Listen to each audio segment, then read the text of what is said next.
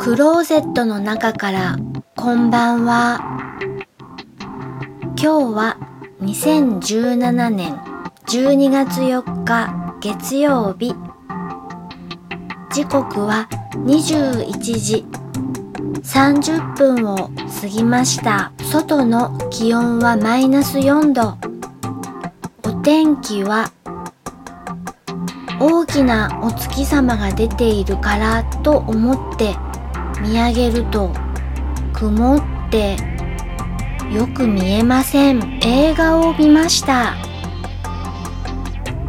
2016年ハリウッド映画パッセンジャーです。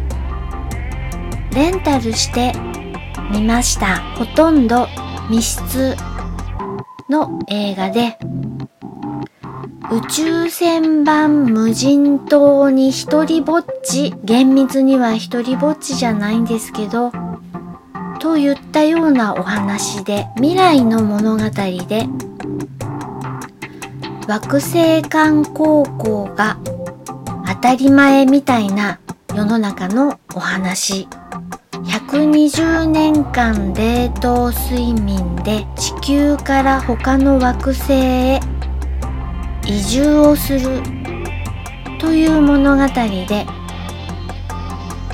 120年寝ているはずが30年くらいで一人だけ冷凍睡眠が溶けてしまうという新たな惑星に到着するまでに90年主人公は見た目だいたい30代ぐらいなので惑星に届く前にこのままだと一生が終わってしまうみたいなシチュエーションです。宇宙船に一人ぼっちさてあなたなら一人ぼっちで耐えられるのかみたいな感じ。いろいろと突っ込みどころはあるのですが全部この映画を見た感想といえばいくら完璧な宇宙船システムだと言って過信するのはやっぱり良くないよね。ちゃんと故障した時のことも考えなくちゃダメじゃん。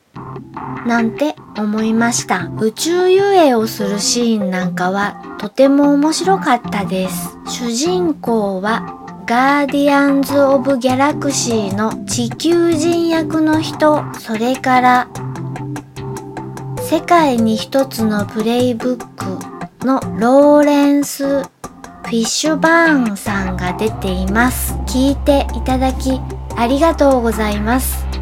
北海道夕張からお話はゆいまるでした。